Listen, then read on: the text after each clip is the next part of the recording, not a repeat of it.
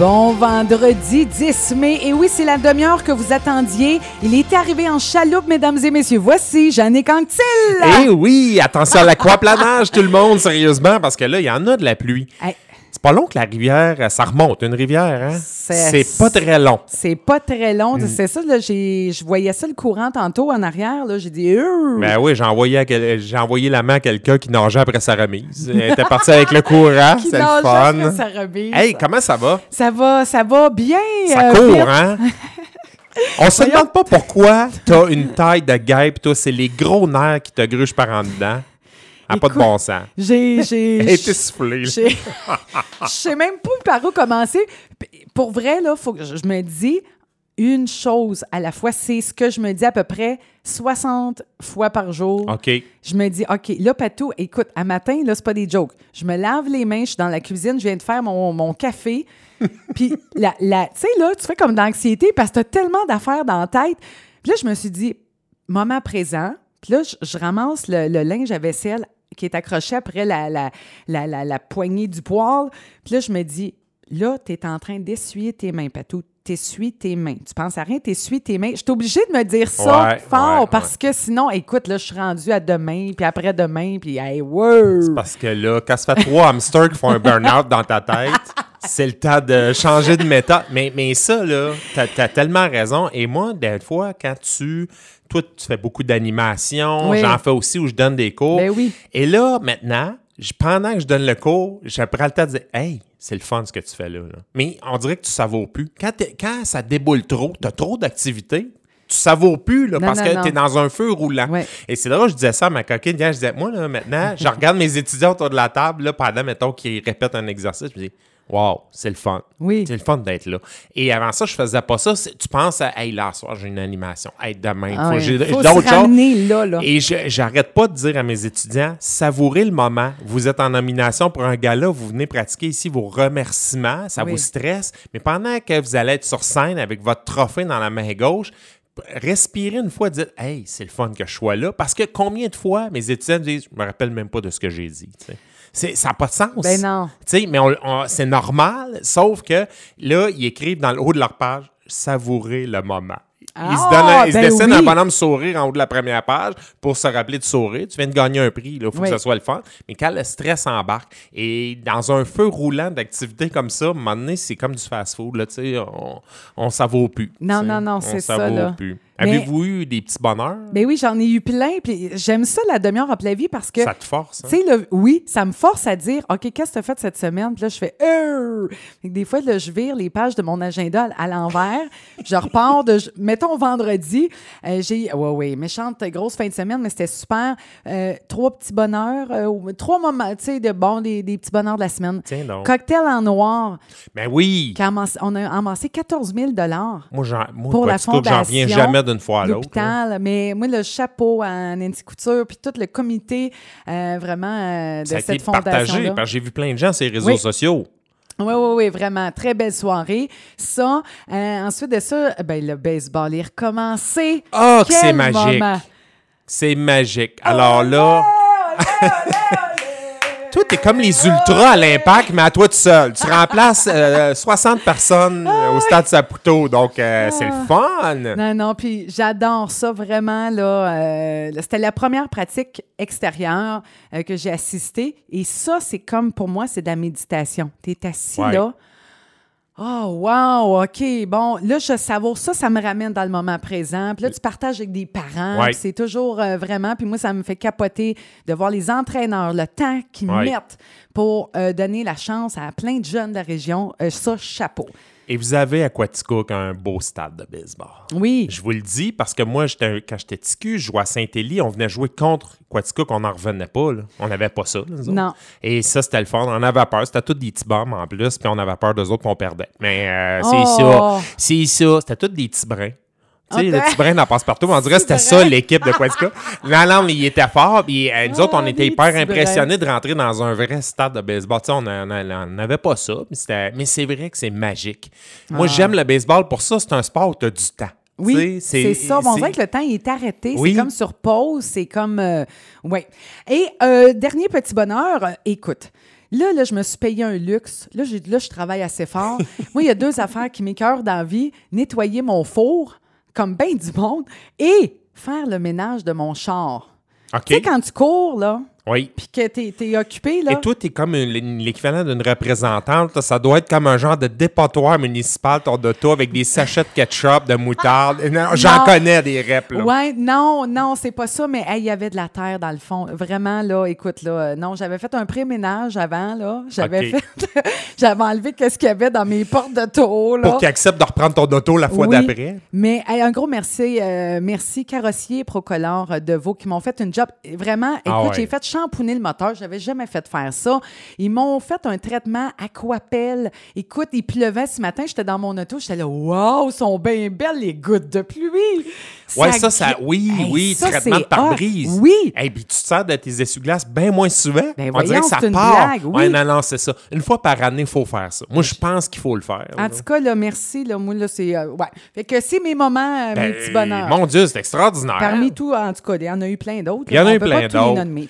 Toi, Hey, moi, là, samedi passé, j'ai Oui. passé la journée en formation avec l'équivalent de Patricia Desorcy. L'équivalent d'un paquet de nerfs.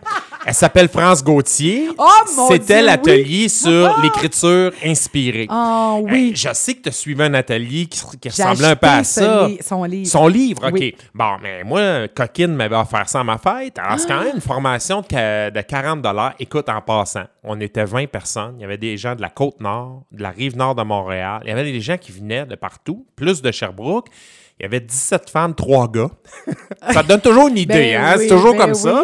Et les trois gars avaient reçu ça en cadeau de leur blond. Oh! Ah oui, c'était donc mais. Et les, les autres, euh, eux autres, au moins, leur femme était là. Leur, leur blonde était là. Non, non, mais moi, Coquine était à Punta Cana, puis c'était c'était bien Hey, correct. ça sonne bien. Coquine est à Punta Cana, rien de moi. Pire que ça. Elle était au Club Med, puis elle se bourre à la face de homard pendant que moi, je faisais un atelier. Mais j'ai adoré ça. Si vous avez une chance de suivre ce type d'atelier-là, évidemment, il faut, pas en quoi tu crois dans la vie, là. Tu sais, c'est sûr que les sceptiques du Québec, non. Mais France Gauthier, cette fille-là, c'était une grande, grande sceptique du Québec avant. Oui. Elle, faut comprendre que dans la vie, elle travaillait pour la télé, la radio, elle était principalement recherchiste pour Jean-Luc Mongrain, Claire Lamarche. Oui. Et à un moment donné, en 2002, Claire Lamarche a dit Va donc rencontrer une médium parce que je veux que tu ailles la tester, je veux l'inviter sur mon émission. France Gauthier disait Hey, médium, crois pas à ça pantoute. Mais, Et Elle hein. arrive là et la médium lui, se met à lui raconter plein de choses sur son père qui est décédé quand elle avait 14 ans, mais des affaires, tu sais, il y a des choses que tu peux pas savoir. non, la médium ne peut pas savoir. impossible. Et là, je répète, je répète, je répète, je répète que c'était une grande sceptique, France Gauthier.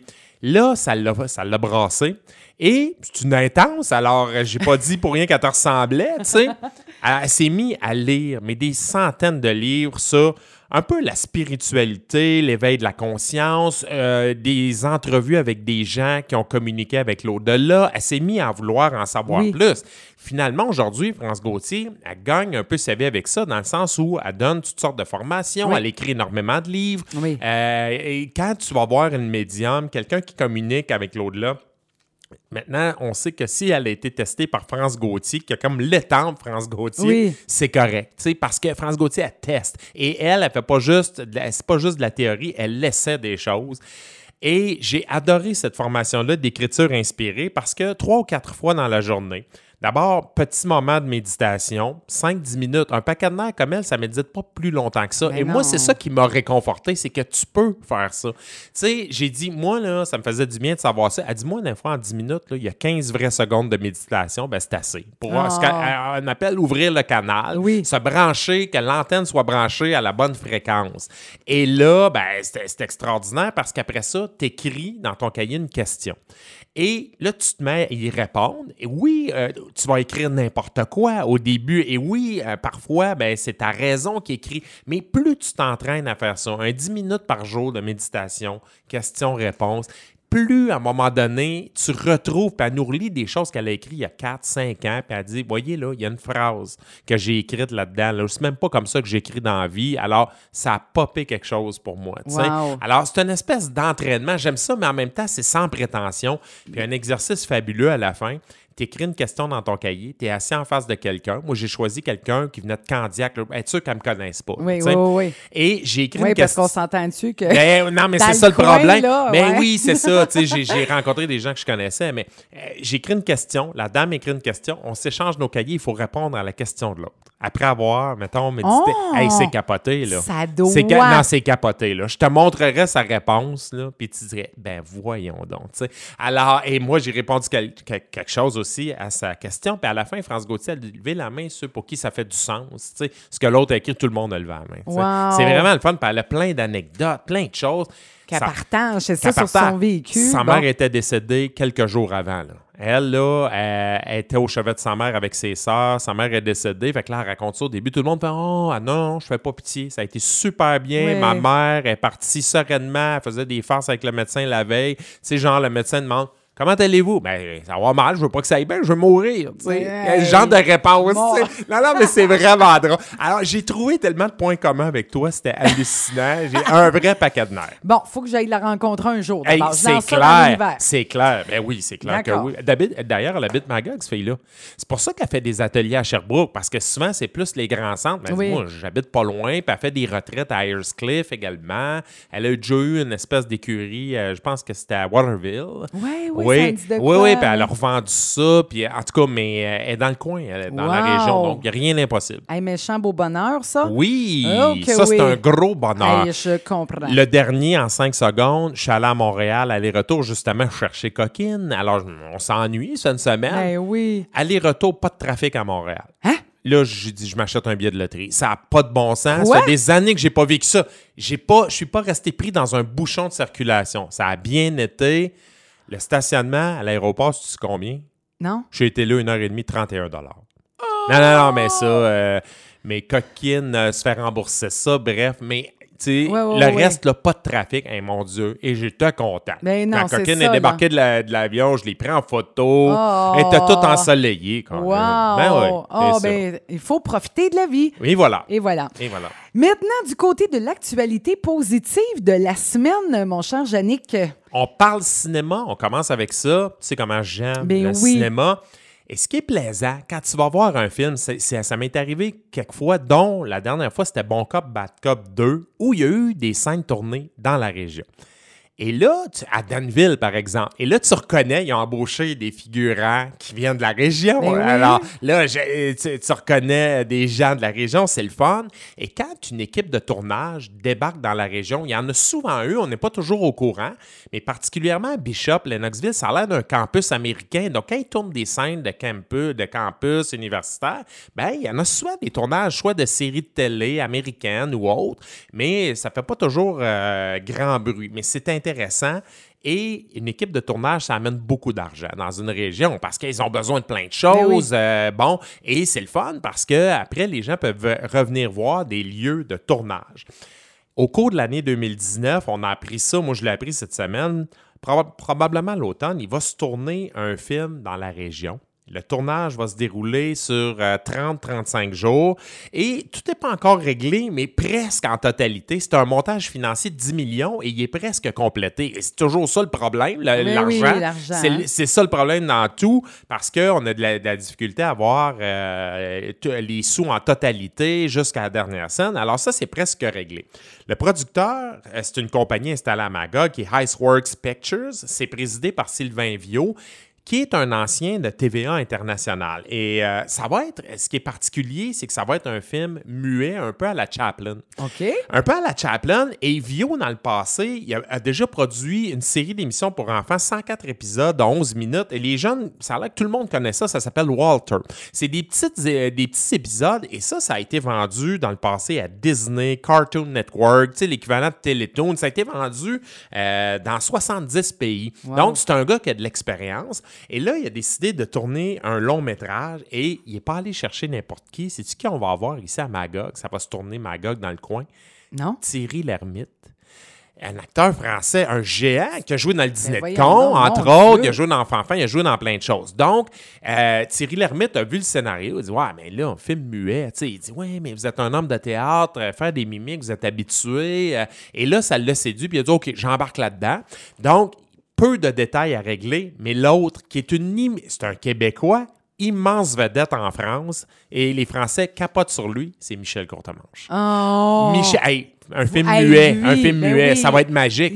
Oh, tu sais, bon. Courtemanche, on l'aime au Québec, hein, c'est rien à comparer les Français. Les Français capotent sur Courtemanche. Il y a Gottlieb, le BDiste, qui a déjà fait une BD avec lui, tellement les faces sont invraisemblables. Ben oui, oui. Tu sais, c'est capoté. Là, ils sont à la recherche d'une actrice pour compléter un peu ça. Puis il y a un autre acteur qui est Dominique Pinon, c'est un Français. Lui, si vous avez aimé Le fabuleux destin d'Amélie Ah Poulain, oui. lui, il fait le chialeux dans le restaurant. Oui, Mais il t'a une face, ce gars-là, Ah. ça n'a pas de bon sens. Là. Comment il y a une face drôle, mais vraiment de caricature. Alors, lui, et là, ils sont à la recherche d'une femme. Euh, c'est sûr qu'ils veulent quelqu'un de connu, mais là, je, je, je repasse ça dans ma tête. Qui au Québec serait capable de jouer ça? Moi, je pense tout de suite à Anne Dorval. Tu sais, je revois Cricket dans Le cœur à Ben ses raisons. Capable de faire n'importe quelle niaiserie. mais une autre, qui est, une autre qui est vraiment pas battue là, pour ça, moins connue des Français, c'est sûr, c'est Léane Labrèche d'Or.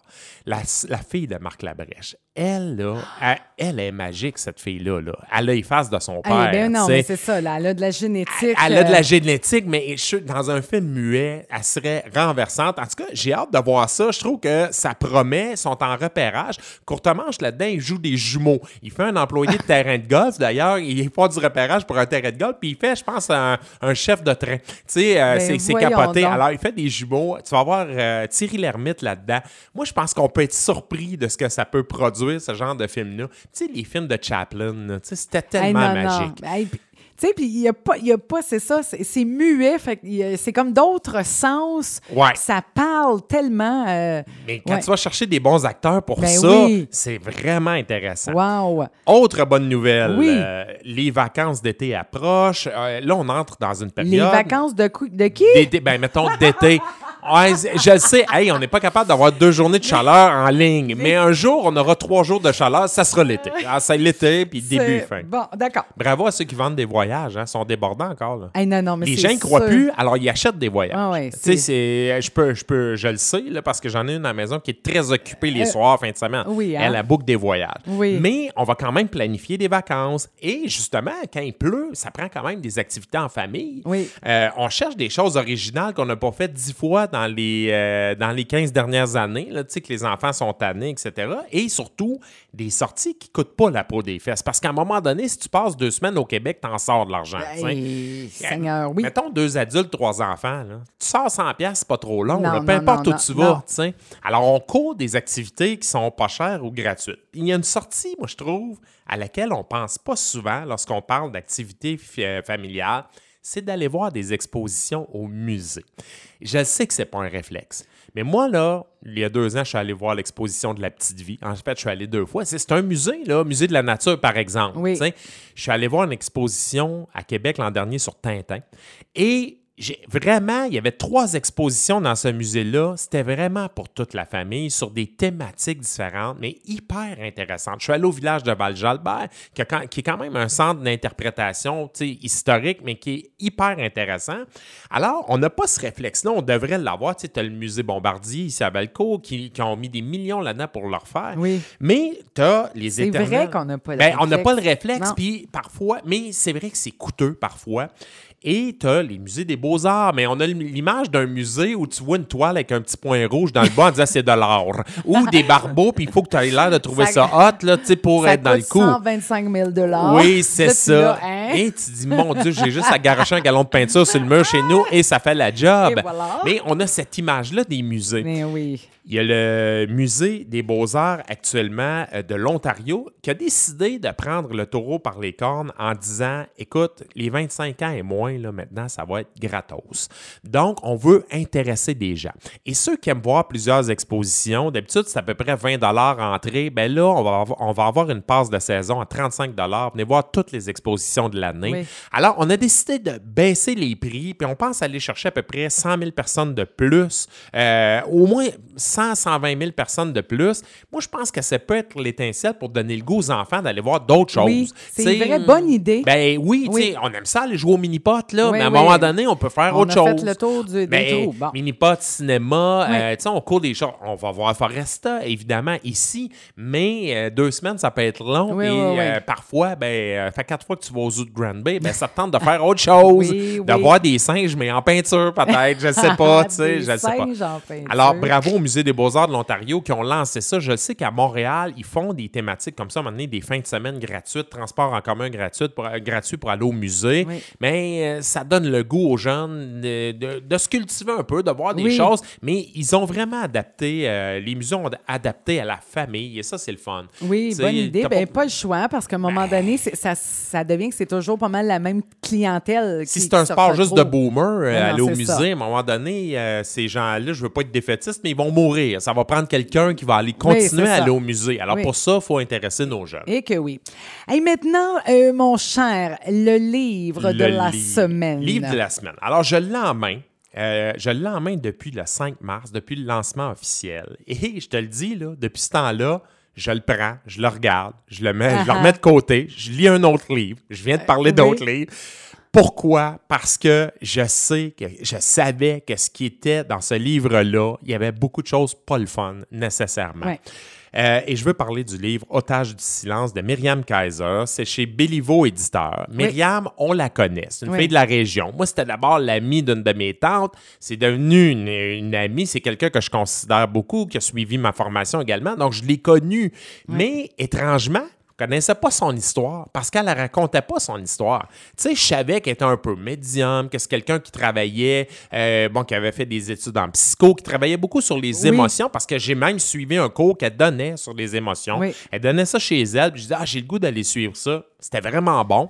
Mais son histoire à elle, je la connaissais pas. Euh, J'avais jamais entendu parler de ça. Et là, quand le livre est sorti, tout le monde disait, tu devrais raconter ton histoire. Ceux avec qui elle effleurait le sujet, puis elle effleurait le sujet. Oui. J'avais une idée, mais euh, jamais euh, comme une brique comme ça de, de Ben 400-500 pages, tu sais. Et son histoire, c'est quoi? Ben Myriam, d'abord, cinquième d'une famille de six enfants, originaire de la Belgique. Toute la famille euh, habitait en région flamande.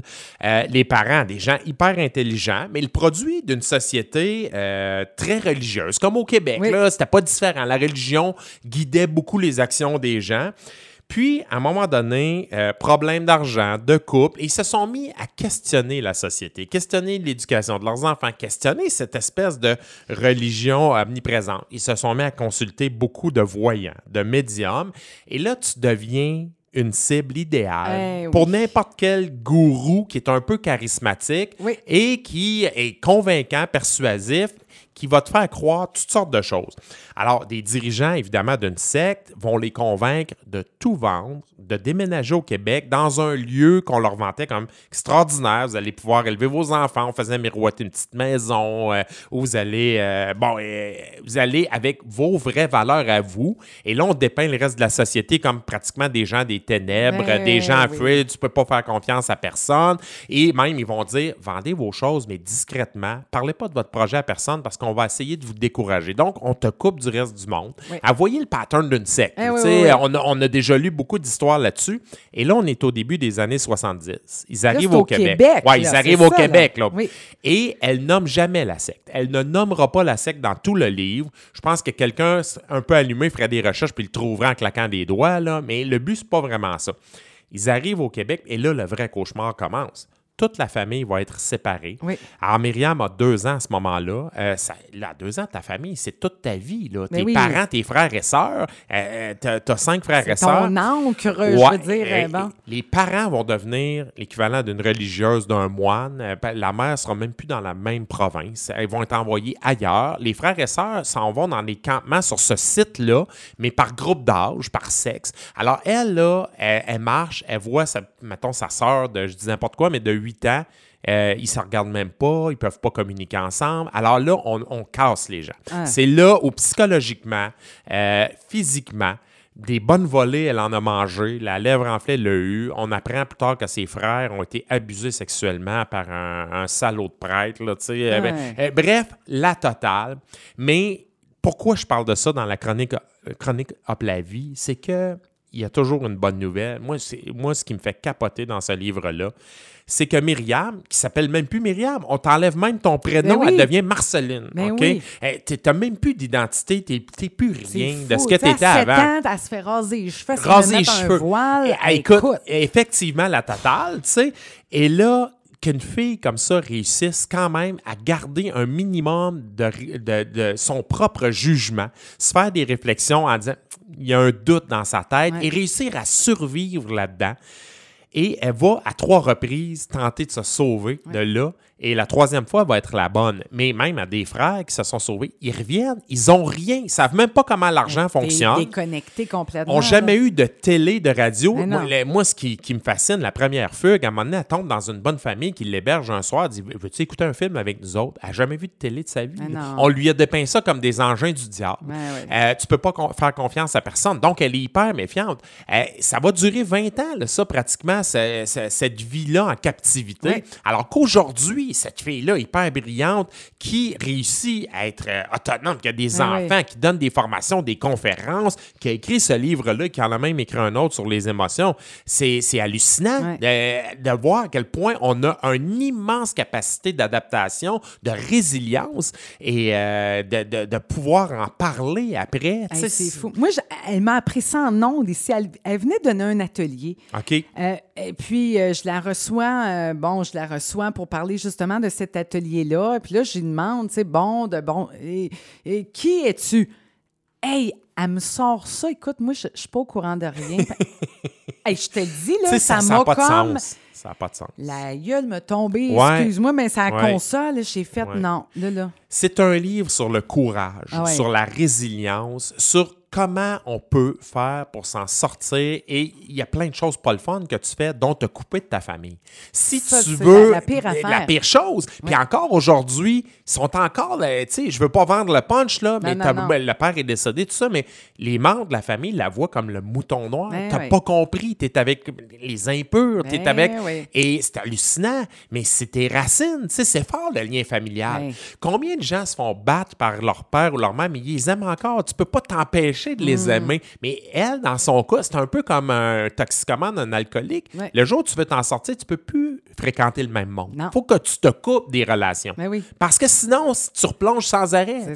Mais de réaliser ça, ça fait mal. Euh, et euh, en tout cas, vous allez suivre son parcours, les réflexions qu'elle se fait dans ce livre-là, les lettres qu'elle écrit parfois pour réussir à rassembler sa famille. Euh, la- Ah. ils ont été séparés au début des années 70. Ils se sont revus tout le monde ensemble une fois parce qu'elle a fait la demande, elle était toute jeune, mais en 86, puis elle a dit c'est la dernière fois qu'on s'est revus tout le monde ensemble. c'est fou, la non, ça de doit bon être une sens. déchirure extrême. Euh, de tenir ton bout puis de dire, bon, moi, je me refais une vie en sachant que, bon, euh, je veux dire, euh, c'est le restant de la famille. Ils ne pensent pas comme, comme ça. Fait Non. que t'as un choix à un moment donné à Certains prendre, veulent mais- plus l'avoir, puis certains, tu sais, c'est Hey. c'est ça. Mais à son lancement, il y avait des gens dans la salle, c'était chez OMG à Oui. Sherbrooke. Il y a des gens comme elle qui, qui étaient dans cette secte-là qui en sont sortis.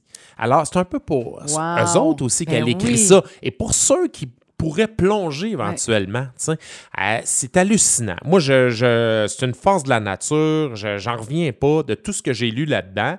Alors, procurez-vous ce livre-là. C'est une bonne leçon avant de se laisser embarquer par un gourou. Et vous allez voir le pattern. Vous allez voir Ah la- les ouais. façons de faire de ces gens-là. C'est vraiment bien décrit. Oui, très. J'en reviens pas qu'elle se souvienne de ces choses-là, mais je pense que c'est tellement marquant que tu n'oublies pas ces affaires-là. Non, non, non, c'est ça. Et c'est un peu un exutoire. J'imagine qu'à un moment donné, tu écris ça, ça- le processus d'écriture devait être hyper difficile. Mais une Hey, fois, de re- oui, oui, c'est ça, de se replonger. une fois que tu as accouché du livre, là, Ah, mon Dieu, une délivrance. Oui. Et on demande déjà le tome 2 parce que le tome 2, c'est comment tu vis dans la société quand tu as passé les 20 premières années de ta vie Ah non, coupé du monde. C'est ça. En captivité. En c'est- captivité, c'est c'est hallucinant. Ah, non, non. Quand on dit veux-tu un steak, elle dit mon Dieu, c'était réservé juste au maître, ça, le steak. Hey, Tu sais, au imagine. dirigeant. J'ai jamais mangé Ah, ça, un ah, steak. c'est des Toute la manipulation, moi, Ah. c'est ça me fait Oui, capoter. effectivement. Euh, ouf, Dans la catégorie des livres durs mais nécessaires avec un beau message à la fin, alors Otage du silence de Myriam Kaiser, c'est publié aux éditions Béliveau. Merci. Euh, sacrifié à une secte à l'âge de deux ans, captive pendant près de 20 ans. Une histoire incroyable. Lisez Vraiment. ça. Ah oui, vraiment. Puis c'est une, une femme, on, on peut la suivre, elle est euh, sur les médias sociaux. Vraiment. Elle a une chaîne YouTube également. Et voilà. Jannick, merci, Merci beaucoup. à toi. Hey, je te, je te laisse quitter. Est-ce que tu es venu en, en chaloupe? Ben, je me fais des bras à force de ramer jusqu'à Quaticook.